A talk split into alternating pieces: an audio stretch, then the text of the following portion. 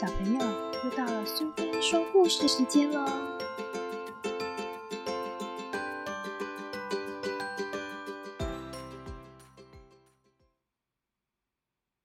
今天我们要讲的故事是林海音奶奶《八十个伊索寓言》里的《小驴的大餐》，作者是林海音，绘者是贝果，由国语日报所出版。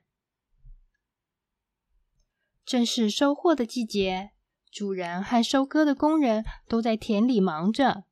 中午，太阳高高的照着，女仆让小驴驮着许多食物送到田里给工作的人吃。小驴驮着食物一路走，在一条小路上，他发现一颗蓟长在路旁。小驴正好饿了，就低头吃蓟。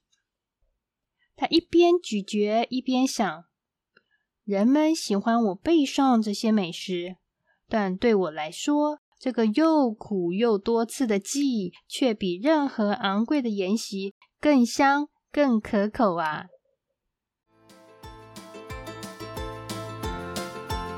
喜欢今天的故事吗？